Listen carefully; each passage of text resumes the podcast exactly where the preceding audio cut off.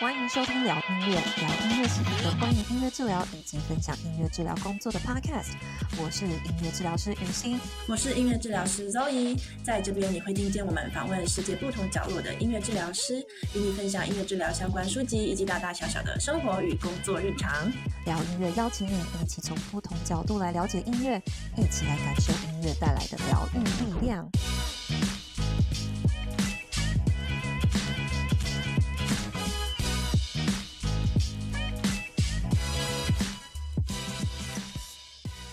好，我们终于进入到第三个部分啦。我们要来聊聊音乐治疗的实务以及操作，还有一些临床上面的分享。对于治疗师，首先要介入之前，有一件非常重要的事情，就是设立目标嘛。那对于心理创伤的治疗，我们会设哪些治疗目标呢？那是要达到什么样的状态才称为疗愈呢？我就要借用 Dr. Gaber Meta 的一些解释跟他的理论了。简单介绍一下 Dr. Gaber，他是一位。加拿大籍的医生，那他其实一开始是一位家医科的医师，然后慢慢的对于儿童发展啊，然后儿童的创伤，也跟就是药物滥用、药酒瘾的成人工作。那其实后来他就是都发现这一切这些 symptoms，他们这些疾病的发展，诶，都跟他们童年创伤有关系。所以呢，他就越来越就是着重投入在创伤上面的研究。现在也是这个研究创伤研究领域里面非。非常非常重要的一个角色。那我其实真的也是非常喜欢他，因为他常常就是会分享一些他在临床上面工作，他看待创伤一些很特别的 insights。那 Dr. Gaber 他的观点是呢，疗愈是一个成为完整自己的一个过程。那这个过程呢，涉及解决身心和情感上面的困扰的根本原因，而不是仅仅是去治疗那个症状而已。从创伤中痊愈或疗愈，需要去认识这样子的一个伤，并处理以及接受感知到的这个伤痛。这样子的伤痛会在生活中以不同的方式表现。疗愈是非常需要深刻的去理解，并同理接纳自己，把自己的这些感受找回来以后呢，以共感的方式，再逐渐跟他人建立连接。然后也慢慢的重新跟自己的过去也建立起连接，恢复身心的健康是需要很多很多的自我接纳，然后去建立安全感。那这中间也需要很多很多的自我觉察，这些工作其实真的是不容易，所以是需要寻求适当的专业和帮助来进行治疗。那他认为疗愈呢，就是代表这是一段自我发现跟自我接纳的旅程，这一段旅程会为当事人创伤的幸存者带来更大的韧性，呃，提高他自我意识、自我察觉的能力，然后进一步的可以设立明确的生活目标等等。好，那我们有了一个治疗目标，还有治疗的方向以后，我们要怎么开始进行介入呢？音乐要怎么样去帮助创伤疗愈呢？好，首先想要跟大家分享到的是。在音乐治疗里面有一个非常重要的元素，就是创造力跟想象力。而在创伤复原中呢，创造力跟想象力就是一个非常强大的工具哦。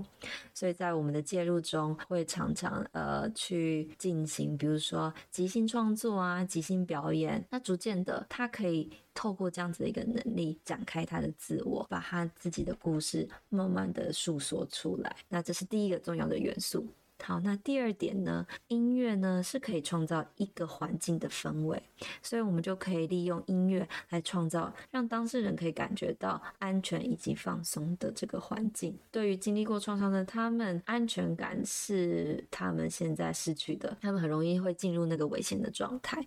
呃，因所以音乐治疗师会透过使用稳定拍子的音乐。放松的引导语，帮助当事人创造一个安全跟放松的环境。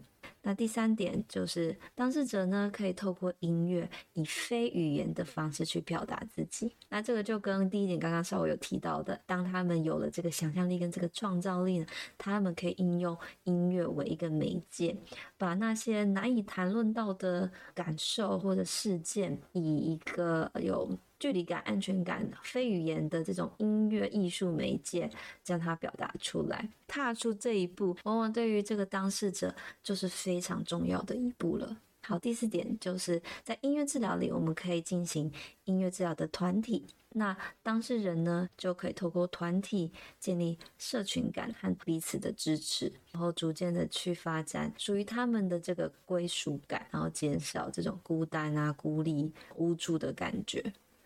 在声乐音乐治疗里面，一个常用的技巧叫做 vocal holding，中文的翻译就暂且叫声音固定。好了，这样子。那这个声音固定技巧就是治疗师跟个案会一起吟唱。那在这样子的过程中，音音乐治疗师会扮演一个用声音给予一个稳定跟安全感。另外还有就是透过歌唱和讨论啊，以及引导意象和音乐，就是用音乐然后去。探索一些出现在脑海中的影像，进行分析啊、讨论等等，还有一些介入会是 passive 一点，就是可能聆听音乐啊，或者是呃去建立一个放松的歌单。对于经历过创伤的人，他们常常是在一个很紧张的状态，非常难去放松的，所以可以用音乐以辅助的方式去练习放松。那还有其他，例如说哦，一起演奏乐器呀、啊，然后学习乐器呀、啊，让当事者可以。参与一个团体的音乐活动，逐渐的去建立跟他人的关系，透过音乐合奏啊，去有彼此的情感交流。那最后一个还没提到的，而且非常非常好用的，就是透过即兴表演来表达自己。不管是治疗师跟个案一起做即兴，又或者是说个案自己。的己心都是蛮好的一些在做介入的技巧。好，那接下来就要跟大家分享几个案例。首先要跟大家分享的是这个呃比较大规模的火灾，呃发生在二零零九年在澳洲。那这个事件呢叫做 Black Saturday Fires。嗯，这个火灾是发生在维多利亚城市。那在这个事件的创伤幸存者有很多是年轻人。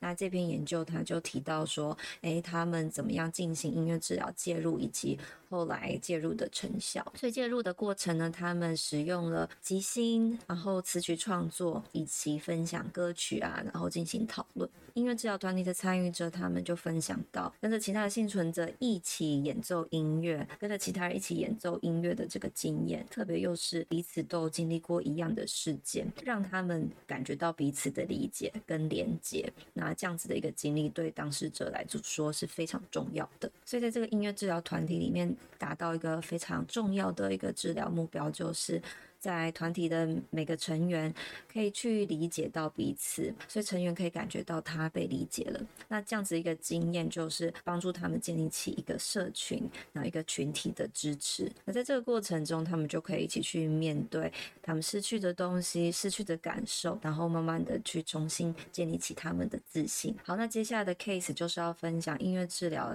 跟一位有遭受过性侵的孩子的工作，当事者他匿名为 Sally。那我首先给大家一点呃关于 Sally 的这个 clinical picture。在转介的时候，Sally 的年纪大约是七八岁。那他遭受性侵的这个期间是从大概两岁半一直到七岁的时候，他遭受到两位家庭成员的性侵，一位是他妈妈的这个男朋友。那 Sally 他进到的学校其实是就是特教学校，这些小朋友是有严重的学习障碍，他的语言发展跟理解的能力是有被判定中度的学习障碍，可是他的行为更加的 dysfunctional。后来对他发展上的理解是加上了他有过去这个被性侵的这段历史，然后整个重新的去评估才理解，才理解到说不仅仅是发展迟缓，而且也是一位 PTSD 的个案。当 Sally 来到治疗师面前的时候，她有着所有 PTSD 的症状，比如说她会有这个解离的状态、过度激发的时刻，然后非常难去控制自己的一些行为啊，还有情绪。那她对自己的自我认识跟自我认同也是非常的混乱的，还有一些快闪回忆的经验等等。好，那这篇 paper 对音乐治疗跟 Sally 的工作真的描述的非常的详细。他从呃一开始他们怎么做介入，然后持续了三年，然后有哪些呃 session 是有重大的改变的，他都有记录下来。那我接下来就是给大家一个摘要啦，这样子。所以总共 Sally 接受了三年的音乐治疗，那他的改变是从一开始非常呃困惑困扰，然后容易有就是双重身份和这种解离状态的一个孩子。慢慢的他转变成能够接受一些新的经验，然后对于这些经验体验做出反应。特别过去他的感官就是一个过度激发或无法负荷的状态嘛，那所以他可以来到一个比较可以接受的状态，就是一个很重要的改变。那在他的情绪调节上，他也变得更加冷静，不再冲动。然后他在语言的能力上也有着显著的进步，就是他比较可以侃侃而谈啊，不会说就是他的语言的这些应使用跟内容就是非常的零散的。那很棒的一件事情是，他在音乐中是感到开心、感到快乐的。那也慢慢的在学校里面，他也慢慢的可以加入群体，然后一起参与游戏呀，还有学习。所以整体的来说，因为这些能力的进步改变，他在不管是阅读啊、写作能力啊、社交啊等等，一个孩子要怎么样去在呃学习上面获得成功，这些很基本的能力都慢慢的建立了起来。好，那最后一个 case，我想要分享因为治疗跟退伍军人的工作。其实退伍军人表面上我们真的看不出来他是就是经历过战争的一群人，可是呢，这种看不见的伤一直在他们的心里隐隐作痛，或者是一直影响着他们的生活的。呃，比如说睡眠的问题呀、然后会有一些想回一些负面的经验啊，怎么样让他们在你完成他们的任务工作以后，他们可以好好的回到他们的生活呢？我觉得他们也是非常。需要被重视，然后也非常需要接受积极治疗介入的一群人。那简单的跟大家分享几点音乐治疗跟退伍军人的工作目标。那首要的就根据刚刚提到症状嘛，可以帮助他们舒缓压力。那透过音乐呢，去创造安全感，还有这种呃比较放松、平静的情绪。好的，那么关于音乐治疗跟创伤的工作，那其实还有非常多、非常丰富的内容，不管是在 YouTube 啊，还是书籍。啊、我觉得在这几集的节目都稍微就是提到，那欢迎大家再去找这些更多的资源来学习啊，然后继续了解创伤的工作。这几集的内容其实是带给大家一个新的起点，从这边我们可以一起更了解、呃，更认识啊、呃，创伤的疗愈到底。我们要一起怎么样去进行？好了，那么非常感谢大家的收听，尤其是从呃 Part One 一直听到 Part Three 的朋友们。那么我们就下一集再见喽，大家拜拜！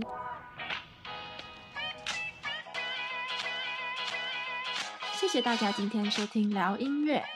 如果喜欢我们的内容，请到我们 iTunes 平台上给五颗星并留言支持我们。那非苹果的用户也欢迎到其他平台或者聊音乐的 YouTube 频道按赞分享我们的节目。在 Apple、YouTube 和各大平台订阅这个频道，就不会错过我们每周的新节目喽。有任何想法或意见的话，也欢迎在平台上留言给我们。那我们下一集再跟大家继续聊音乐，拜拜。